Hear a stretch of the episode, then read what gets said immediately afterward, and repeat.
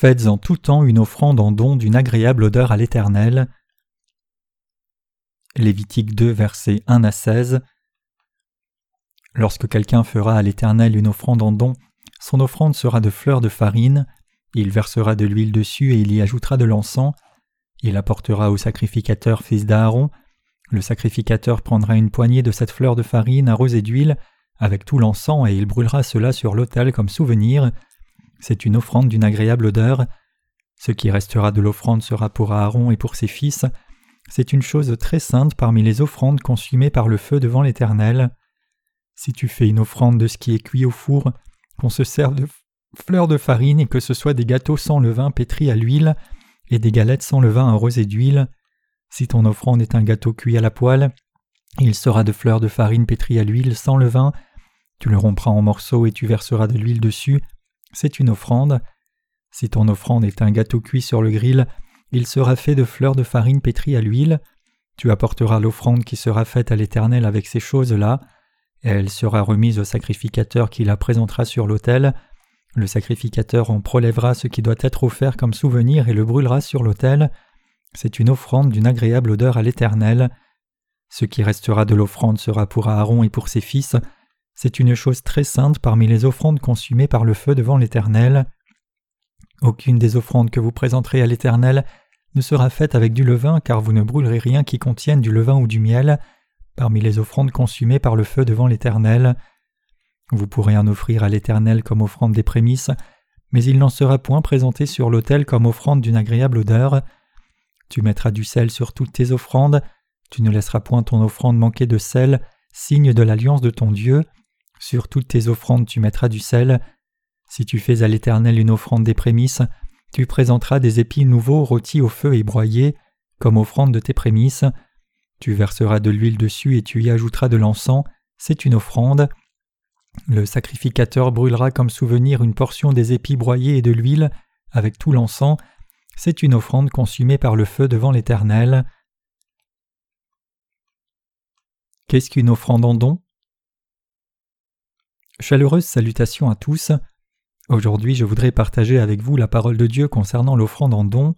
L'offrande en don ici se rapporte à une offrande exsangue, faite à base de grains bien moulus, qui était offerte avec d'autres offrandes sacrificielles.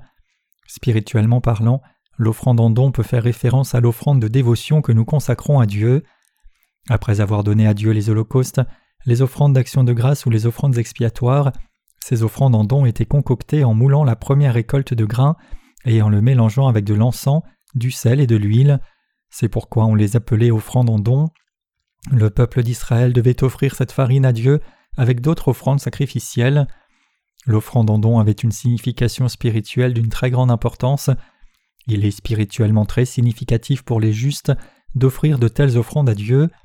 Cela implique le fait que nos corps et cœurs sont offerts à Dieu par la foi, maintenant que nous sommes sauvés et sommes devenus justes par la justice de Dieu.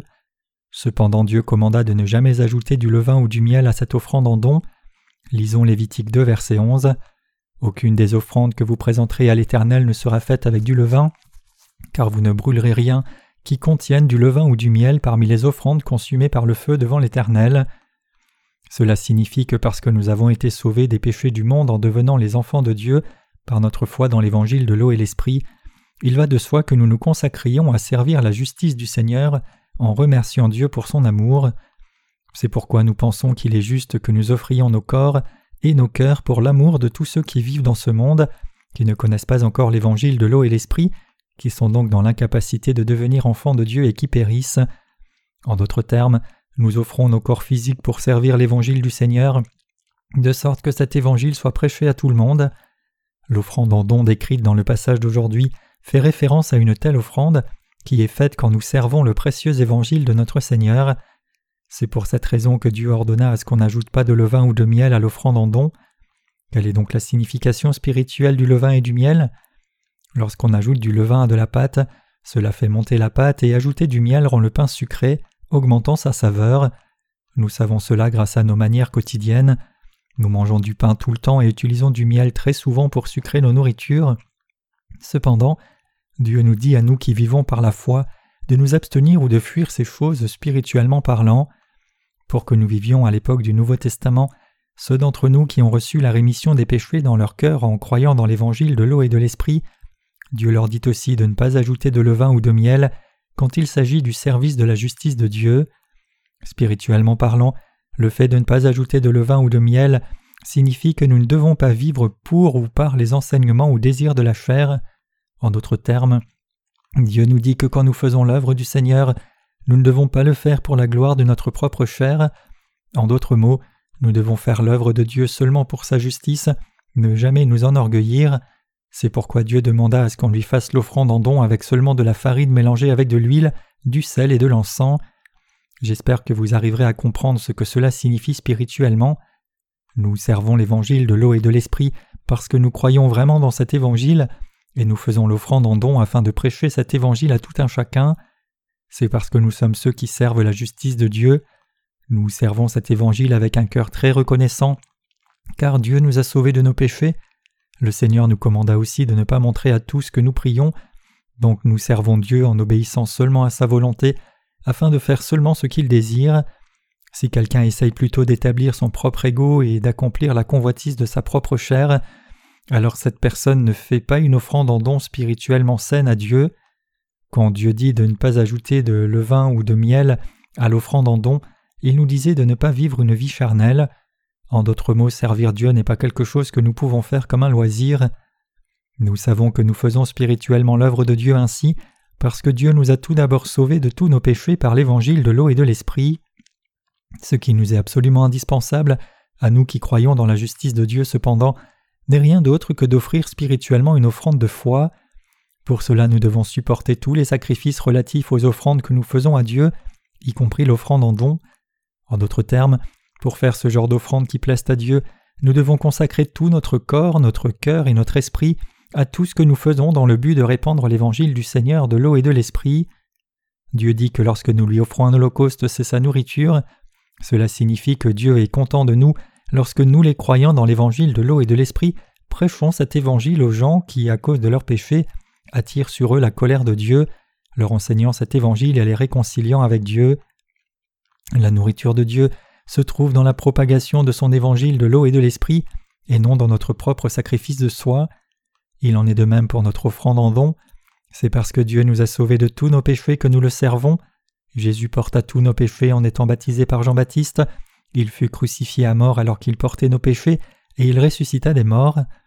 Si quelqu'un qui a reçu la rémission de ses péchés ne prêche pas cet évangile par la foi, alors cette personne ne fait pas d'offrande en don. Ces gens sont des gens spirituellement méchants. En effet, quiconque ne fait pas spirituellement d'offrande en don est quelqu'un qui n'est pas un avec le Seigneur. Donc il est très crucial pour nous d'être un avec la justice du Seigneur et de servir cette justice. Pour ce faire, nous devons servir seulement la justice du Seigneur d'un cœur plein de reconnaissance, au lieu d'essayer d'établir notre propre justice. C'est le genre de dévotion qui vient d'un cœur sincèrement uni au Seigneur. Tous ceux qui croient dans l'évangile de l'eau et de l'esprit doivent maintenant mener une vie qui est spirituellement unie au Seigneur. Il est évident que ceux qui ont reçu la rémission des péchés doivent vivre leur foi en unité avec Dieu en faisant l'offrande en don. Pour vivre une telle vie unie à Dieu, nous devons nous sacrifier comme offrande d'action de grâce, holocauste ou offrande d'expiation pour le bien des autres. Nous tous qui avons été rendus justes avons ce devoir vis-à-vis de Dieu. Après tout, comment pourrions-nous laisser tout le monde périr et nous réjouir d'être les seuls à être aimés de Dieu, les seuls qui sommes sauvés de nos péchés ou les seuls qui iront au paradis? Quiconque a une telle pensée ne peut honnêtement être considéré comme étant quelqu'un qui répand la justice de Dieu. Quiconque a reçu la rémission des péchés se doit de servir la justice de Dieu en étant uni à lui. En effet, si quelqu'un a vraiment reçu la rémission des péchés en croyant dans l'évangile de l'eau et de l'esprit, alors il ne peut pas s'empêcher de servir l'Évangile sans même qu'on le lui demande. Étant si reconnaissant à Dieu pour notre salut, nous ne pouvons que servir l'Évangile de l'eau et de l'Esprit. Il y a un nombre incalculable de personnes qui n'ont aucune idée d'où elles viennent ni où elles vont. De si nombreuses personnes sont nées sur cette terre ne connaissant pas le but pour lequel elles doivent vivre, et par conséquent elles errent sans aucune direction jusqu'à ce qu'elles tombent dans une religion mondaine et y soient prises au piège pour le restant de leur vie, n'ayant d'autre sort que d'être détruites à la fin. Incapables de trouver le vrai but de leur vie, ces personnes ne font face qu'à la déception et en fin de compte voient leur vie finir inutilement. Chaque homme et femme doit connaître l'évangile de l'eau et de l'esprit, la parole de vérité. Quel est donc cet évangile de l'eau et de l'esprit? La vérité, c'est que lorsque nous avons été trompés par Satan à cause de nos faiblesses et qu'en conséquence nous avons été condamnés à la destruction, Dieu lui-même qui nous a créés envoya le Sauveur sur cette terre et nous sauva. En effet, Dieu envoya son Fils sur cette terre pour nous délivrer des péchés de ce monde et de la destruction, faisant de nous ses enfants et nous permettant de vivre pour l'éternité. Par conséquent, Jésus-Christ le Fils de Dieu vint sur cette terre et par l'évangile de l'eau et de l'esprit nous sauva parfaitement des péchés du monde et du jugement. Dieu nous a fait naître sur cette terre pour nous sauver ainsi, et si nous ne réalisons pas cette volonté de Dieu, nous aurons vécu en vain, quelle que soit notre durée de vie et toute la richesse dont nous aurons joui. Les mots me manquent pour exprimer combien il est important pour nous de connaître la justice du Seigneur et d'y croire. Ayez un regard rétrospectif et pensez à ce qu'il nous est arrivé depuis que nous avons trouvé la justice du Seigneur. Dieu nous a fait naître sur cette terre afin qu'il puisse effacer tous nos péchés et nous faire savoir qu'il nous a rendus capables d'entrer et de vivre éternellement dans son royaume, qu'il nous aime et qu'il a fait de nous ses propres et très spéciaux enfants, et jusqu'à ce jour, Dieu nous a guidés en de nombreux endroits et de diverses manières. Aucune religion de ce monde ne peut répondre à la question suivante. Pourquoi suis-je né sur cette terre? Que dit le bouddhisme? Soutenant la réincarnation, il affirme que si vous vivez vertueusement dans cette vie présente, vous renaîtrez comme un être supérieur dans la prochaine vie, alors que si vous faites de mauvaises choses dans cette vie, vous renaîtrez comme un être inférieur dans la prochaine vie. La parole de Dieu dit dans Ecclésiaste 1 verset 2 Vanité des vanités, tout est vanité. Donc, qu'est-ce que notre Seigneur nous dit ici? C'est de lui, par lui et pour lui que sont toutes choses. Romains 11 verset 36. Dieu nous dit que l'univers tout entier et toutes choses en lui sont venus à l'existence à cause de Jésus-Christ qui nous a sauvés des péchés du monde. Pourquoi les êtres humains sont-ils nés sur cette terre? Le Seigneur dit qu'il nous a créés, nous les êtres humains, afin que nous vivions avec lui. Cependant l'homme succomba à la tentation de Satan et pécha contre Dieu. Alors Dieu Tout-Puissant lui-même vint sur cette terre dans la chair d'un homme, fut baptisé par Jean-Baptiste, mourut sur la croix, ressuscita des morts et accomplit ainsi l'évangile de l'eau et de l'esprit. Et le faisant, Dieu a sauvé une fois pour toutes ceux d'entre nous qui croient dans cet évangile de tous les péchés du monde. À travers ses œuvres, Dieu a fait de nous qui étions des pécheurs ses propres enfants qui sont sans péché. En effet, c'était le plan de Dieu pour nous, qui avons été créés à son image. En d'autres termes, Dieu nous a fait naître sur cette terre et nous a sauvés par l'évangile de l'eau et de l'esprit, afin que nous vivions éternellement comme les enfants de Dieu et jouissions de la même gloire que Dieu. Si vous connaissez ce plan de Dieu et cette vérité du salut, vous êtes vraiment bénis. Peu importe le nombre d'années que vous avez vécu jusqu'ici, que ce soit dix, trente ou soixante-dix ans, vous devez tous réaliser que faire connaître cet évangile de l'eau et de l'esprit est le but même pour lequel Dieu vous a créé. Je vous suis si reconnaissant d'écouter et de recevoir la rémission des péchés en croyant dans l'évangile de l'eau et de l'esprit, et j'espère et prie que vous meniez à Jésus-Christ non seulement les membres de votre propre famille qui n'ont pas encore reçu la rémission des péchés, mais toute autre personne partout dans le monde. C'est en répandant l'évangile que les croyants dans l'évangile de l'eau et de l'esprit peuvent faire une offrande de justice à Dieu.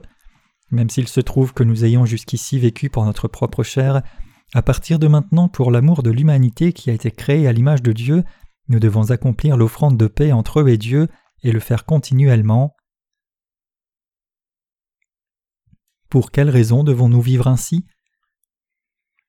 C'est parce que nous avons reçu la rémission de nos péchés grâce à la justice de Jésus-Christ, c'est parce que Jésus-Christ vint sur terre, accepta tous nos péchés une fois pour toutes en se faisant baptiser par Jean-Baptiste, représentant de l'humanité, versa son sang sur la croix, ressuscita des morts, et nous sauva ainsi une fois pour toutes.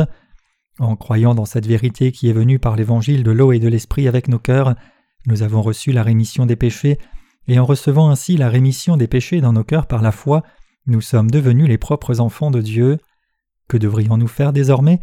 Nous devons partager ces offrandes de justice avec les autres. En d'autres termes, nous devons prêcher l'évangile de l'eau et l'esprit à d'autres âmes afin qu'elles y croient aussi. Pensez-vous cependant Comment puis-je faire efficacement l'œuvre de Dieu alors que je suis déjà si occupé avec mes propres affaires? Il est possible que cela soit plutôt difficile pour vous de faire l'œuvre de Dieu à cause de vos circonstances, mais l'Église de Dieu existe sur cette terre, et dans cette Église vous trouverez des serviteurs de Dieu. Il y a plusieurs façons pour vous de participer à l'œuvre de Dieu. Vous pouvez faire des contributions financières régulièrement, prier pour l'Église ou offrir votre temps. L'œuvre de Dieu n'est pas difficile. Si vous croyez dans la justice de Dieu et obéissez à sa volonté, alors vous pouvez faire l'œuvre de Dieu de toutes les manières possibles. Si vous êtes vraiment heureux quand vous entendez la parole de justice, je vous exhorte à penser aux âmes des autres, y compris votre propre âme. Rappelez-vous de tous vos combats avant de rencontrer Jésus-Christ qui vint par l'eau et le sang. Avant de rencontrer la justice du Seigneur, je n'avais absolument ni espérance ni joie. Il n'y avait rien dans ce monde que je pouvais faire. Je n'avais aucune habileté non plus, et je ne savais pas non plus pourquoi j'étais né dans ce monde ni pourquoi je vivais. Je me disais, personne n'a de but dans la vie. Une fois qu'on est, on vieillit tous, on tombe tous malades et on meurt. À quoi sert-il de vivre alors? Mon grand-père est mort et est dans cette tombe. Ne finirai-je pas aussi dans cette tombe au moment venu? Est-ce tout ce à quoi ma vie se résume? Si c'est le cas, alors ma vie ne signifie rien. Comment se fait-il que les gens disent que l'homme soit la créature la plus noble? Je me sens si indigne. Au moment opportun, tout le monde finira dans une tombe. Jeunes et vieux, hommes et femmes, tous mourront un jour. Quel est le sens de la vie alors? La vie n'est-elle pas complètement insensée? J'étais rempli de ce genre de pensées confuses. Donc dans ma quête de découvrir le sens de la vie, j'ai essayé le bouddhisme un moment, ensuite j'ai essayé le christianisme aussi. Cependant je passais dix longues années à croire en Jésus avant de rencontrer le précieux évangile de vérité, de l'eau et de l'esprit dans la parole de Dieu. C'est entièrement par la parole de Dieu que j'ai connu l'évangile de l'eau et de l'esprit. Dès que j'ai cru dans l'évangile de l'eau et de l'esprit, tous mes péchés disparurent de mon cœur, et à partir de cet instant, il n'était plus question pour moi de faire des prières de repentance. Au début cela me semblait plutôt ennuyeux, je ne me souciais pas de comment gagner ma vie puisque je n'avais pas besoin de faire de grands efforts pour joindre les deux bouts, il n'y avait pas grand-chose à faire. Puisque tout le monde n'est aveugle, personne ne savait ce qu'il fallait faire dans sa vie, c'était aussi mon cas. Cependant, Dès que j'ai rencontré l'évangile de l'eau et de l'esprit, l'évangile de la rémission des péchés, et que j'ai reçu la rémission de mes péchés, j'ai pu avoir une compréhension claire de ce que je devais faire dans ma vie. À partir de cet instant, je me suis dit, bien que ce ne soit pas facile de gagner sa vie, je sais que tous mes besoins de base peuvent être satisfaits si je fournis seulement un peu d'effort. Donc ce n'est pas si important. Je veux répandre l'évangile de l'eau et de l'esprit à partir de maintenant. Maintenant que les péchés de mon cœur ont disparu, je veux prêcher cet évangile de l'eau et l'esprit à tous ceux qui ne le connaissent pas. Donc depuis ce moment, toutes les fois que je rencontrais quelqu'un, ma bouche s'ouvrait d'elle-même et je prêchais l'évangile toutes les fois que l'occasion se présentait. Lorsque je parlais de l'évangile de l'eau et de l'esprit aux gens, la plupart étaient d'abord sceptiques, mais très tôt je voyais que beaucoup se réjouissaient d'avoir connu cet évangile. Je ne pouvais pas m'empêcher de prêcher l'évangile de l'eau et de l'esprit, donc quand je prêchais l'évangile de l'eau et l'esprit, je devais aussi nourrir les nouvelles âmes et ayant commencé à les nourrir, je devais trouver de nouveaux moyens pour soutenir le ministère de l'Évangile. Je me suis résolu à servir Dieu et les autres âmes. Ceux qui ont cru dans l'Évangile de l'eau et de l'Esprit avant vous travaillent seulement pour la justice de Dieu jour et nuit, tout cela dans le but de vous sauver de vos péchés. Y a-t-il un pasteur ici qui vit pour lui-même? Même lorsqu'il voyage, est-ce que tous les pasteurs qui croient dans l'Évangile de l'eau et l'Esprit ne montent pas avec l'assemblée dans une voiture de l'Église? Y a-t-il un pasteur ici qui ait acheté sa propre voiture luxueuse et dise fièrement Ça c'est ma voiture donc personne d'autre ne doit y toucher? Non, il n'y en a pas. Bien que je sois moi-même pasteur, quand je vois nos ouvriers répandre fidèlement la justice de Dieu, que ce soit des hommes ou des femmes, je n'ai que du respect pour eux. Comment pourraient-ils faire ce qu'ils font s'ils vivaient pour eux-mêmes? Regardez-les vous-même. Ne font-ils pas l'œuvre de Dieu avec acharnement jour et nuit? Ne servent-ils pas ainsi Dieu et son évangile de justice fidèlement? Du moins quand il s'agit de ceux qui connaissent et croient l'évangile de l'eau et de l'esprit, il n'y a personne qui travaille pour sa propre chair. J'ai tant de respect pour eux. Faire cette offrande en don à Dieu est le devoir fondamental de tous ceux qui connaissent et croient l'évangile de l'eau et l'esprit. Actuellement, c'est vous et moi qui faisons l'offrande en don à Dieu et pour les gens. En d'autres termes, nous accomplissons l'offrande de justice devant Dieu pour le bien de tous ceux qui, ne connaissant pas encore l'évangile de l'eau et l'esprit, n'ont pas encore reçu la rémission des péchés. De même que les sacrificateurs faisaient l'œuvre au temps de l'Ancien Testament, ainsi nous en faisons de même en ce temps du Nouveau Testament. Tous ceux qui croient dans l'évangile de l'eau et de l'esprit, accomplissant ces offrandes pour ceux qui ne connaissent pas l'amour de Dieu et l'évangile de justice. Que doit donc être notre tâche envers nous-mêmes et devant Dieu et les hommes? Nous devons nous sacrifier. L'offrande en don était faite à base de fleurs de farine avec de l'huile, et le tout était répandu sur les cornes de l'autel, les holocaustes mélangés à du sel et de l'encens. Lorsqu'on brûlait la farine mélangée à du sel, de l'encens et de l'huile sur l'autel des holocaustes, elle dégageait une odeur agréable et produisait aussi de la fumée. Cela implique le fait que ces offrandes étaient faites lorsque l'évangile de l'eau et l'esprit étaient prêchés. En d'autres termes, ce sont nos ouvriers qui servent l'Évangile de l'eau et de l'Esprit et qui soutiennent le ministère de l'Évangile qui doivent faire cette œuvre. Par exemple, lorsqu'il neige pendant les temps de formation de disciples, il y a des personnes qui se chargent d'ensabler la route. Ils font cela volontairement pour servir les autres et non pour se servir eux-mêmes. Il en va de même pour nous. Nous devons tous faire l'offrande en don à Dieu pour l'âme des autres personnes. Notre Seigneur dit En vérité, en vérité, je vous le dis, si le grain de blé qui est tombé en terre ne meurt, il reste seul, mais s'il meurt, il porte beaucoup de fruits. Jean 12, verset 24. Si nous vivons pour nous-mêmes après avoir cru dans l'évangile de l'eau et de l'esprit et reçu la rémission des péchés, alors il n'y aurait aucune raison que nous aidions les autres ou qu'on nous aide. Si un grain de blé tombe en terre, il produira beaucoup d'autres grains. Si par contre on ne le met pas en terre, il reste seul. Que nous arrivera-t-il alors? Nous serons distingués comme des âmes méchantes même après avoir reçu la rémission de nos péchés. Si vous croyez dans la parole de l'évangile de l'eau et de l'esprit, et si vous croyez que le Seigneur a pris tous vos péchés en étant baptisé au Jourdain, alors le Saint-Esprit demeurera sûrement dans votre cœur. Dieu est le Dieu de justice, le Dieu miséricordieux et le Dieu de la vérité. Il est un bon Dieu qui est bienveillant pour l'humanité, qui la bénit et la sauve de ses péchés. Donc parce que ce Dieu bienveillant demeure dans les cœurs de nous tous qui croyons dans l'évangile de l'eau et l'esprit, nous sommes également capables de faire du bien aux autres. En conséquence, tous ceux dont les cœurs sont habités par le Saint-Esprit ne peuvent s'empêcher de faire l'œuvre de justice de Dieu. Ainsi, si vous avez vraiment reçu la rémission des péchés en croyant dans l'évangile de l'eau et de l'esprit, alors vous ne pouvez pas vivre seulement pour votre propre chair. Si par contre vous vivez pour votre propre chair, alors vous avez un très gros problème, puisque cela signifie que vous n'êtes pas encore vraiment né de nouveau. Nous pouvons dire que ces gens ne connaissent pas vraiment la justice et l'amour de Dieu. Nous ne sommes pas les premiers à avoir aimé Dieu, mais c'est Dieu qui nous a aimés le premier. Étant donné que nous avons reçu la rémission des péchés une fois pour toutes par la foi, comment ne ferions-nous pas tout ce qui est possible pour soutenir ce précieux ministère de l'Évangile? Comment n'accomplirions-nous pas l'offrande en don à Dieu spirituellement?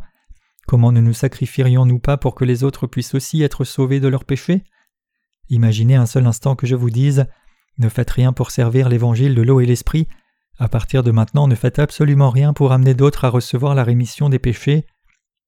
Obéiriez-vous à mon instruction? Non, vous n'obéiriez pas. Que feriez-vous si on vous empêchait de répandre l'évangile de l'eau et l'esprit? Ne diriez-vous pas Donnez-moi la liberté ou la mort Si vous essayez de m'empêcher de répandre l'évangile, mieux vaut m'ôter la vie. Il y a tellement de gens qui souffrent et se battent contre leurs péchés, ils ne savent même pas pourquoi ils sont nés. Mieux vaut me tuer si vous voulez que j'arrête de prêcher à ces pauvres gens le bel évangile de l'eau et de l'esprit. Donc n'essayez pas de m'arrêter. N'est-ce pas ce que vous diriez? Évidemment que vous diriez ces choses. Si l'on nous interdisait de servir l'évangile de l'eau et de l'esprit et de soutenir son ministère, je prierais ainsi. Seigneur, j'ai assez vécu, alors prends-moi maintenant. Je ne peux plus faire une œuvre si bonne et merveilleuse, et si je ne peux pas faire ton œuvre de justice, je ne ferai que perdre mon temps à manger et dormir. À quoi ça sert de vivre ainsi? Donc s'il te plaît, prends-moi. C'est ainsi que je prierai. Si nous ne prêchons pas l'évangile de l'eau et de l'esprit, quelle espérance avons-nous dans ce monde? Je suis sûr que vous ressentez la même chose. Nous n'avons plus envie de rester sur cette terre si nous ne pouvons pas faire l'œuvre de Dieu. D'un autre côté, quoiqu'il y ait d'innombrables personnes qui ont entendu et cru cet évangile de l'eau et de l'esprit, il y a ceux qui veulent vraiment rester sur cette terre pour soutenir le ministère de l'évangile. Que dit la Bible? Il est écrit que bien que Jésus ait guéri dix lépreux, il y eut seulement un lépreux qui retourna et remercia le Seigneur de l'avoir guéri. Une myriade de gens ont entendu l'Évangile. En Corée aussi, beaucoup de personnes ont entendu l'Évangile. Pris dans le piège d'une religion sans intérêt, ils continuent de fréquenter ces grandes églises, tout en pensant qu'il est normal que leur cœur soit rempli de péchés, même en croyant en Jésus. Parce qu'ils croient au Seigneur simplement comme une affaire religieuse, ils l'abandonnent lorsqu'ils se sentent mal et le cherchent à nouveau lorsqu'ils se sentent mieux. En revanche, nous travaillons à faire connaître l'évangile de l'eau et l'esprit à plus de six milliards de personnes vivant dans tout le monde entier. Nous servons le Seigneur et d'autres âmes. Nous sommes les personnes réellement bénies aux yeux de Dieu et nous faisons une œuvre vraiment bienveillante.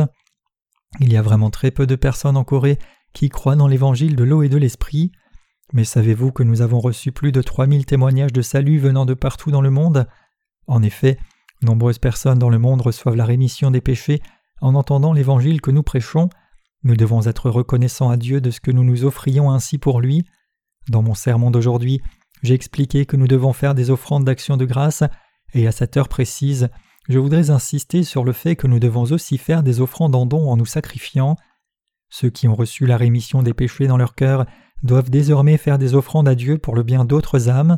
Ils doivent faire cela tout le temps, ils doivent servir l'évangile du Seigneur en se sacrifiant pour les autres. Quoique nous n'en parlions pas beaucoup, regardez combien de sacrifices nous avons faits pour servir l'évangile de l'eau et de l'esprit. Il y a un nombre incroyable de personnes qui se sacrifient pour soutenir le ministère de l'Évangile. Mais comment ces personnes se comportent-elles lorsqu'elles se sacrifient? Y a-t-il des gens qui se vendent pour cela?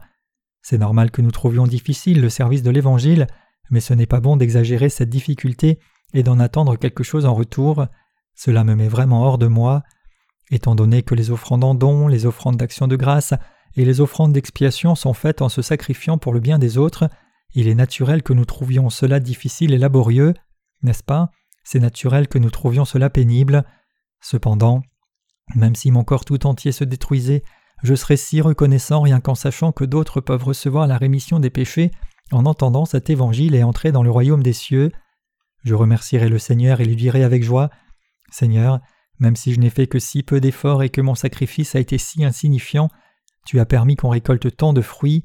Alléluia, merci Seigneur. Malgré le fait que je n'ai pas fait grand-chose, tu as sauvé beaucoup de personnes et tu leur as donné ta gloire en leur faisant connaître ton amour. Je suis si émerveillé et reconnaissant que je ne peux pas m'empêcher de te rendre gloire. Même si je devais travailler jusqu'à ce que je rende mon dernier souffle, si plus de gens parviennent à recevoir la rémission des péchés grâce à ce travail, alors je suis plus que satisfait. Je suis certain que vous avez le même sentiment. Étant donné que vous avez reçu la rémission des péchés et que votre foi grandit, désormais vous devez vivre pour les autres et non pour vous-même. Il est clair que ceux qui ont récemment reçu la rémission des péchés doivent se disposer à suivre les prédécesseurs dans la foi, à apprendre d'eux et à grandir. C'est la chose la plus appropriée à faire. Combien sommes-nous heureux et ravis de servir l'évangile du Seigneur Je suis si heureux du fait qu'aucun mot ne puisse le décrire. Je suis certain que vous êtes aussi heureux. Même s'il est vrai que c'est difficile pour nous de servir le Seigneur, au moins nos cœurs sont en joie.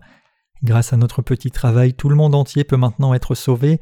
Cela démontre que Dieu est en train de faire une œuvre merveilleuse et nous bénit d'une grande récompense. Je remercie infiniment le Seigneur. Pour tous ceux qui m'écoutent en ce moment précis, je voudrais vous exhorter à servir fidèlement l'Évangile et à soutenir efficacement le ministère de l'Évangile. Il serait méchant que quelqu'un ici choisisse de se relâcher et d'essayer d'éviter l'œuvre de Dieu pendant que tous les autres travaillent durement pour le service du Seigneur en disant C'est fini, je n'en peux plus, j'ai beaucoup fait jusqu'ici, mais plus maintenant. Le Seigneur nous a-t-il jamais dit pareille chose? Bien sûr que non. Si le Seigneur devait nous dire Je vais effacer les péchés que vous avez commis jusqu'à présent, mais vous êtes responsable de ceux que vous commettez à partir de maintenant, vous devriez vous réjouir de ce que j'ôte les péchés que vous avez déjà commis, alors nous finirions tous en enfer. Cependant le Seigneur est si amour qu'il ne nous fit pas cela. Lorsqu'il vint sur cette terre, il effaça tous nos péchés passés, présents et futurs une fois pour toutes. À travers ses trente-trois ans de vie sur la terre, il nous sauva parfaitement en étant baptisés, en versant son sang sur la croix et en ressuscitant des morts. Voici ce que le Seigneur a fait pour nous.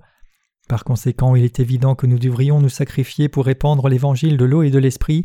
C'est le travail que Dieu nous a confié à vous et à moi. C'est la tâche que Dieu nous a confiée jusqu'au retour du Seigneur. J'espère et prie que Dieu bénisse nos vies, tant physiquement que spirituellement. Je demande à Dieu de protéger tout un chacun de nous ici présents et à l'étranger, et de nous bénir tous. Si nous nous laissons être les mains, les pieds et les lèvres du Seigneur, et répandons sa parole autant qu'il aime nos âmes, alors le Seigneur nous protégera et nous bénira davantage, afin de nous utiliser comme ses précieux instruments. En d'autres termes, si vous et moi faisons l'œuvre de l'Évangile, le Seigneur nous donnera toutes ses bénédictions physiques, spirituelles et en foi, en toutes circonstances. C'est parce que le Seigneur nous a bénis si abondamment que nous avons tenu jusqu'ici. Je demande et prie notre Dieu de vous bénir tous, et je lui donne toute ma reconnaissance.